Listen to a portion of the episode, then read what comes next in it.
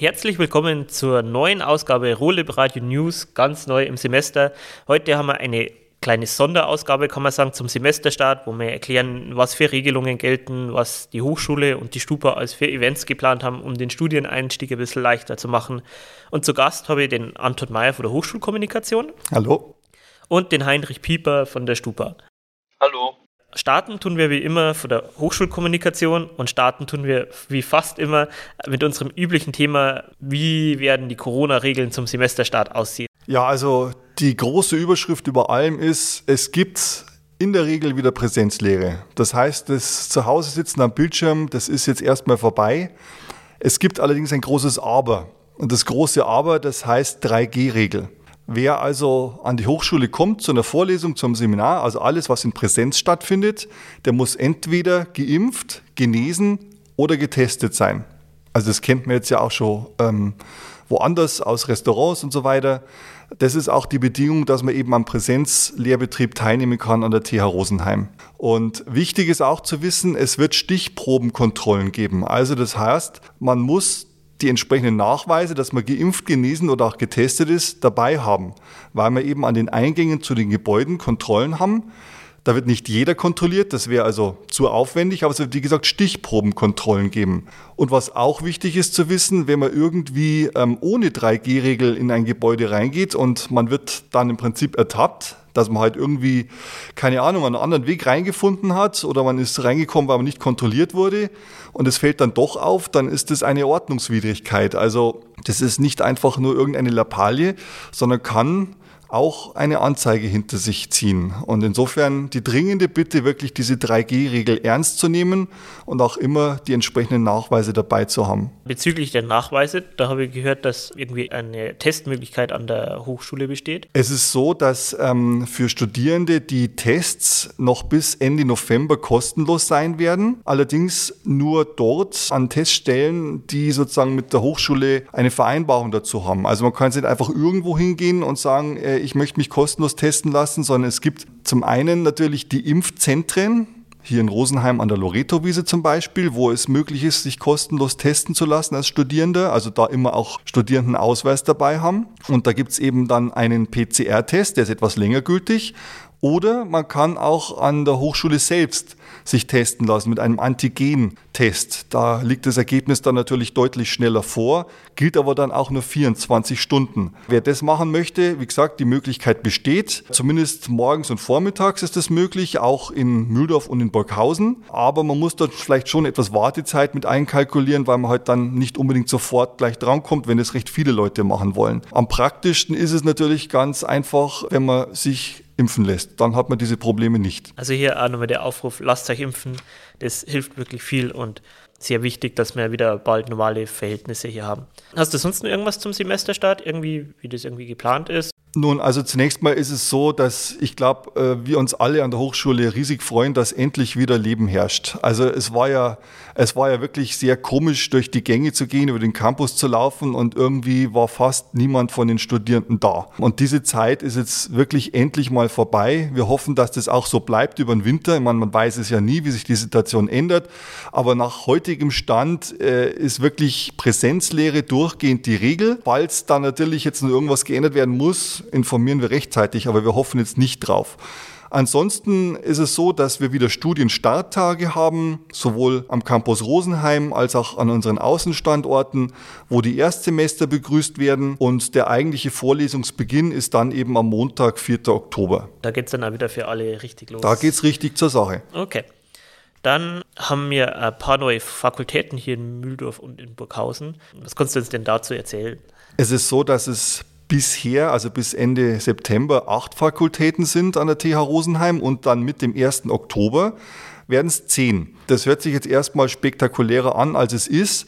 Diese zwei neuen Fakultäten sind also jetzt eigentlich ähm, nicht neu. Also es ändert sich am Studienangebot an diesen beiden Standorten in Burghausen und Mühldorf nichts. Es ist im Prinzip so, dass die bisherigen zentralen wissenschaftlichen Einrichtungen überführt werden in Fakultäten. Das war von Anfang an auch so geplant. Man hat aber gesagt, wenn wir so einen Standort aufbauen, dann müssen wir halt zunächst mal alles ein bisschen schlanker halten. Wir haben auch gar nicht alle Leute, die wir für eine Fakultät bräuchten. Und darum wurde halt in dieser Aufbauphase wurden eben keine Fakultäten gleich eingerichtet, sondern ähm, es wurden wissenschaftliche Einrichtungen gegründet und die haben schon mal die künftigen Fakultäten abgebildet. Und jetzt ist es halt soweit, dass die Aufbauphase beendet ist und mit der Gründung der Fakultäten ist es dann auch offiziell abgeschlossen. Magst du mir sagen, welche Fakultäten das die neuen Fakultäten sind? Ja, also wir haben äh, in, in Burghausen heißt die Fakultät Chemische Technologie und Wirtschaft und in Mühldorf Sozialwissenschaften. Das heißt, da werden halt auch die Studiengänge, die da vor Ort sind, direkt alle mit eingebunden. Richtig, also diese Namen charakterisieren natürlich genau das, was diese Standorte ausmacht. Na, in Burghausen vor allem chemische Technologie und natürlich auch Wirtschaft.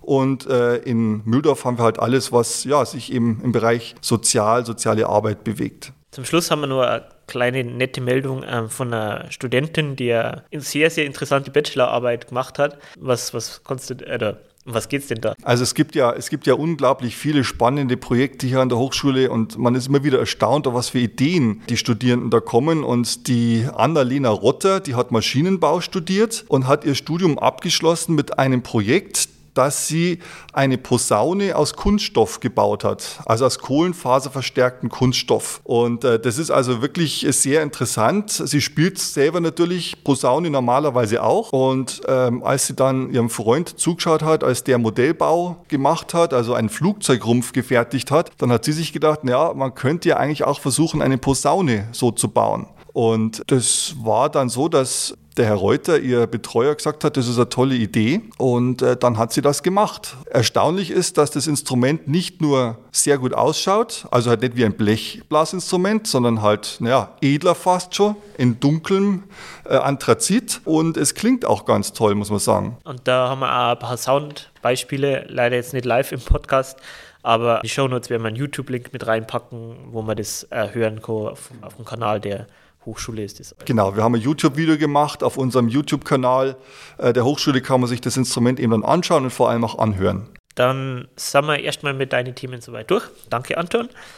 Und wir kommen zu den Themen der Stupa. Und die Stupa, die hat sich komplett neu aufgestellt. Heine, was kannst du uns denn erzählen darüber?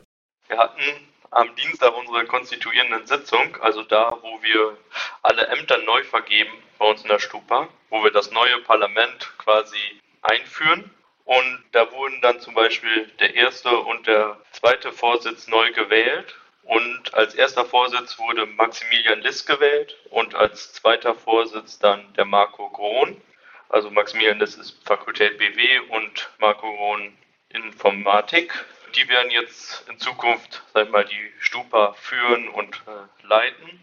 Und des Weiteren wurden auch noch die ganzen anderen Ämter in der Stupa gewählt, wie Ressortleitungen und Referatsleitungen. Aktuell sind da noch dann sind noch zwei Referatsleitungen unbesetzt, Öffentlichkeitsarbeit, wo es dann ein bisschen so ums Marketing der ähm, Stupa geht und die Betreuung der Social Media Kanäle und das Referat Kultur, wo es dann vor allem halt Kommunikation mit Kulturstätten geht, um frei Karten und was die so als nächste Veranstaltung haben, dass man das dann an die Studierenden weitergibt. Muss man für die Ressortleitungen also gewählt sein in der Stupa oder konnte es jeder machen? Generell, also für die Leitung selber muss man von der Stupa gewählt werden. Das kann, passiert dann innerhalb der Stupa-Sitzung. Aber mitarbeiten beim Referat oder beim Ressort kann jeder, der Interesse hat. Da wird es dann demnächst noch mal ein paar Infos mehr zu geben, was eigentlich so, was es für Aufgaben in der Stupa gibt und was die Stupa eigentlich macht. Ja, wir werden das halt dann über unsere Social Media Kanäle noch ein bisschen weiter vorstellen. Aber können wir ja auch hier schon mal den Aufruf machen, wenn jemand an den Ressorts Interesse hat, dann können Sie sich bei der Stupa ja melden. Und dann kommt natürlich das große Thema, das jetzt alle betrifft, der Semesterstart. Für die, gerade für die Erstsemester hatte die Stupa viel, viel organisiert. Was, was habt ihr denn alles vor? Wir haben vor, dass wir, wie gehabt, unsere Ersti-Beutel ausgeben, die mit so mit äh, Goodies von von örtlich, also von regionalen Firmen oder von Firmen aus, äh, aus der Branche, die sag ich mal, in der Hochschule vertreten sind. Äh, diese Beutel werden dann an alle Erstsemester am Studienstarttag verteilt, als kleines Willkommensgeschenk Was haben wir noch? Eine, wir haben noch eine Ersti-Messe organisiert, wo sich die ganzen Fachschaften, Hochschulgruppen und diverse Einrichtungen der Hochschule vorstellen, wie zum Beispiel das International Office oder halt das ROLIP auch. Und ja, soll eine gemütliche Runde werden. Wo und wann startet denn diese Messe? Messe ist selber am Studienstarttag, also am 1. Oktober und geht von 12 Uhr bis 20 Uhr. Die findet im S-Bau Innenhof statt, vorm S1 und S2 und im Rolib selber. Da sind dann die ganzen Messestände aufgebaut und da kann man dann mal vorbeischauen, auch mal bei anderen Fakultäten vorbeischauen, was die so machen. Ja, genau, wir haben dann auch noch so einen kleinen Wurst- und Getränkestand aufgebaut. Da kann man sich dann auch noch was holen, falls einem der Hunger überkommt oder der Durst. Und es ist, die Veranstaltung dient erstmal wieder das studentische Leben wieder anzukurbeln und dass sich die Erstis untereinander mal kennenlernen in lockerer Runde. Das ist ja sehr wichtig, gerade hier, wenn man neu ist. Betrifft wahrscheinlich auch ein bisschen die Drittsemester. Vielleicht, kann, wenn die Lust haben, können die wahrscheinlich auch mal vorbeischauen, damit die die Hochschule ja, mal genau. kennenlernen. Dafür haben wir ja dann auch noch ein anderes Event ja, danke Heine für die ganzen Infos, die du uns gegeben hast, dass wir jetzt Bescheid wissen, was zum Semesterstart alles so geplant ist. Also ich kann nur empfehlen für die Erstsemester, dass ihr da mitmacht und mal anschaut, was alles da ist, vor allem nachdem es jetzt ja wieder möglich ist, hier zu sein. Dann kommen wir jetzt zu dem Veranstaltungsblock. Wie schon erwähnt, ist am 4. Oktober Studienstarttag und alle wieder da sein. Also es geht wieder los.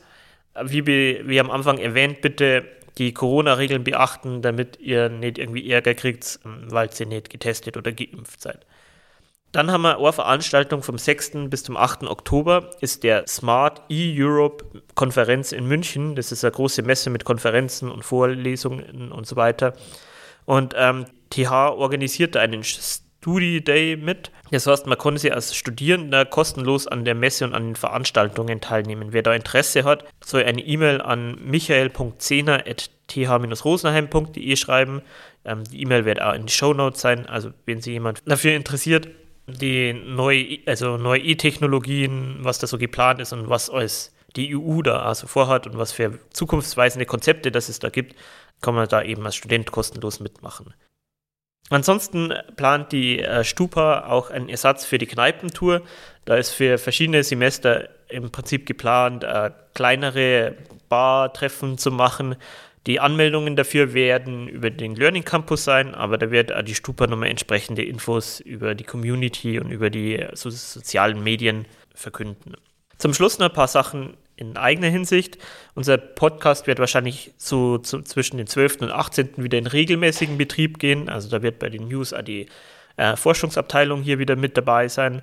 Dann werden wir auch wieder mit Themen-Podcast starten mit einem neuen Sprecher, der dürft ein bisschen gespannt sein, wie sich der schlägt. Und auch hier im Rullip werden wir wieder ganz normal geöffnet haben, halt unter den entsprechenden Corona-Regeln. Das heißt, wir planen auch wieder unsere Arbeitskreise zum Beispiel für, wer sich interessiert, für wer mal selber Drohne bauen möchte. Oder wir haben am jeden Freitag etwas zu elektronischer Musik, wo wir im Prinzip versuchen, Musik zu machen, zum Recorden.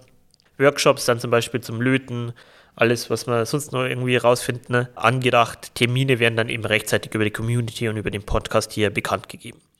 Ansonsten wird das Rohle Burghausen wahrscheinlich zum 18.10. zweimal die Woche öffnen, also für unsere Freunde hier in Burghausen. Auch da wird das Rohle bald öffnen und dann könnt ihr da auch Sachen basteln und kreativ sein. Dann bedanke ich mich für meine Teilnehmer bei dem Podcast und wir hören uns in wahrscheinlich zwei Wochen wieder.